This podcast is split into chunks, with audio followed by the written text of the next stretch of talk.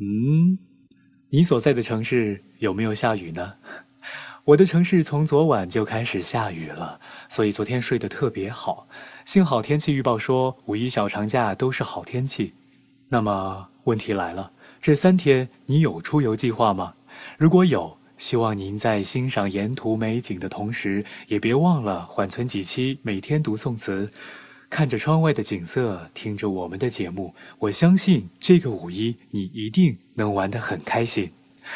关注荔枝 FM，每天读宋词，在春去花落的时刻与词友互动，说出你们的童年或者青春的故事和此刻现在的境遇，我们将筛选后与大家分享你的故事，期待您的参与。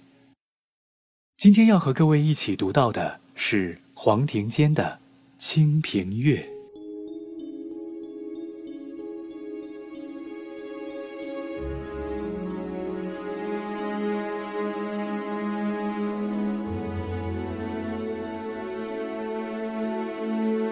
春归何处？寂寞无行路。若有人知春去处，唤取归来同住。春无踪迹谁知？除非问取黄鹂。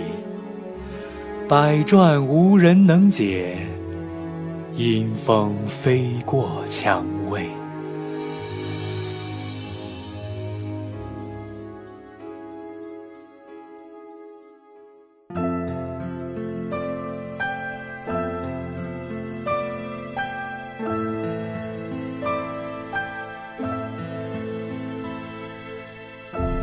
春天不知不觉走了，犹记得上个月读辛弃疾词的时候，我还在这里提醒大家出去赏油菜花，去感受春天的温度，去深嗅春天的气息。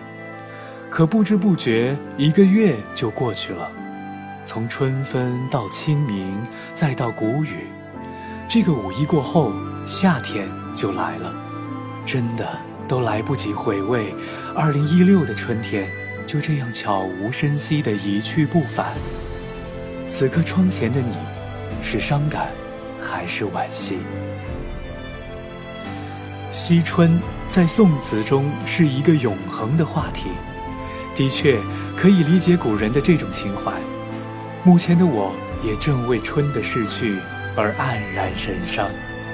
二零一六再也不会有下一个春天了。此刻过去。也再无此刻。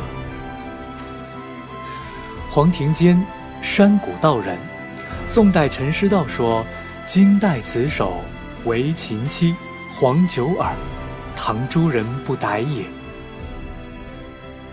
在春归去的时候，读这首《清平乐》，与山谷道人在此刻穿越千古，共同切阔这暮春时光。此词高妙之处在于用笔渲染，跌宕起伏，饶有变化，好似荡秋千，跌得猛，深，荡得高，远。从因为春天的消逝而感到寂寞，感到无处觅得慰藉，笔锋一转，到希望有人知道春天的去处，唤他回来，与他同住。下片再转。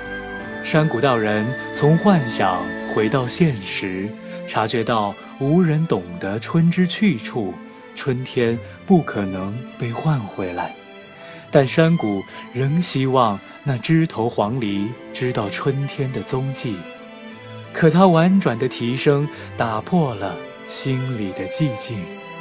风吹过，黄鹂飞过蔷薇而去，蔷薇花开。说明夏天来临，春天却乎是回不来了。是的，过去的再也回不来了。前几天微信里被一位发小拉进了一个小学同学群，在群里点开他们的头像，一个个去辨认，发现大多数已经记不清了，十几年未曾联系。自从我读高中后，就很少往来。他们大部分都在家那边结婚生子，拥有了平淡却幸福的生活。看着他们在群里回忆小学里的往事，记忆也回到了那时候。记忆的场景令人向往。几个小孩子第一次穿上校服，嗅着新衣服的味道，在操场上转圈。为了不上晚自习，和班里几个男生把教室灯的接口塞满卫生纸。语文课谈到自己的理想，从最开始的军人到科学家，再到企业家。脑海里全都是长大后的畅想。那时候的我，学习一直很拔尖，但也是最调皮的。学习好，只是为了能让爷爷高兴。一直到高中才知道，学习是为了考大学，是为了以后能有更好的生活。